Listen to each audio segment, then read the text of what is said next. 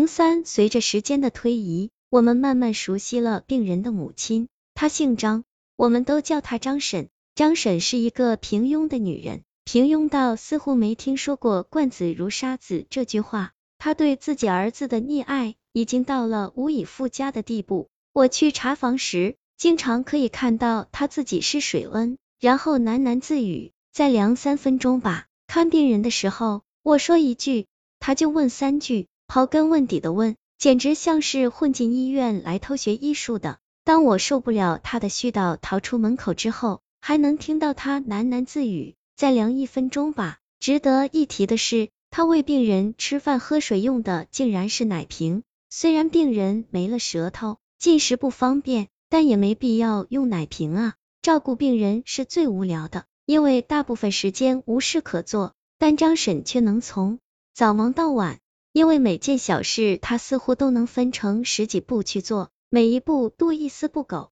不过，病人对张婶一直有一种强烈的抗拒感，不过我也理解，都这么大的人了，还被当成孩子，换谁都会烦躁。有一次，我们在打算给病人输血的时候，张婶突然闯进来，执意要求抽他的血给病人输上，理由是害怕我们这里的血不干净。至于他是如何得知我们要给病人输血的，不用说，他又是趴在门外偷听了。面对这种情况，我们只能相视苦笑，把他赶出去之后，就继续给病人治疗了。不过这件事并没有结束，他的后续发展远远超出了我的想象。这天晚上我值班，值夜班基本上是闲着的，因为病人在晚上出现突发状况的并不多，似乎死神也不愿意在晚上折腾。我百无聊赖的待在办公室里，随意翻了翻之前的记录。无意间看到了那张写着沐雨的记录，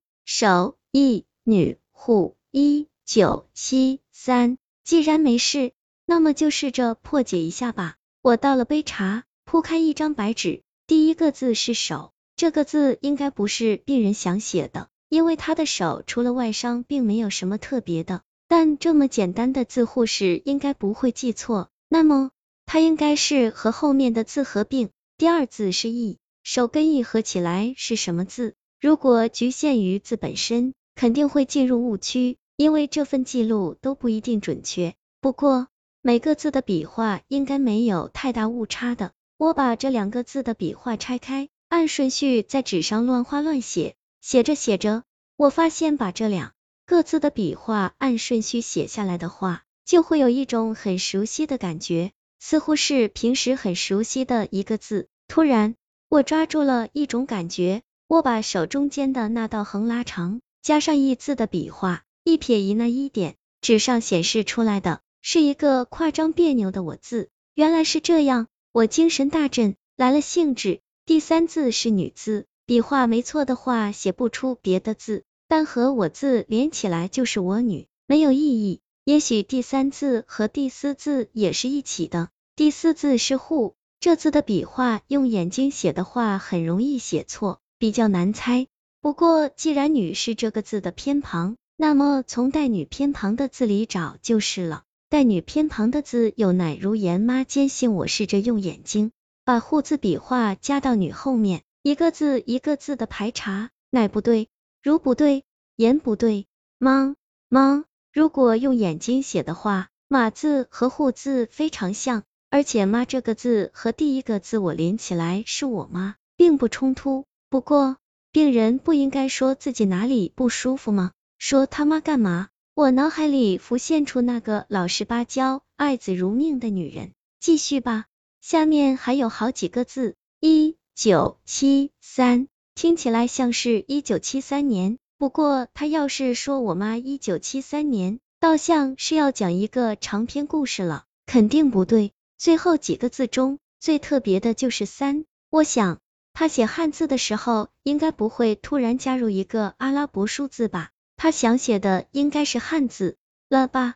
如果这样的话，加上前面两个字就是我妈了，这倒是像句话，只是缺乏中间的关键词语。只要破解了中间的一九七，就可以知道病人到底想说什么了。我在纸上乱写乱画。将每个字拆开，胡乱组合，却始终没有头绪。思考了这么久，我的思路有点混乱。这种纯属猜测的事，硬钻会进入死胡同的。我揉了揉太阳穴，看了看表，已经半夜两点多了。我决定先去洗把脸，放松放松脑子再说。我站起来，往洗手间走去。深夜医院的走廊十分安静，病人们都睡得很熟。果然如我想的那样，死神在夜里也是需要休息的。突然，有什么东西在我脑子里闪了一下，我下意识的停下脚步。死神，死！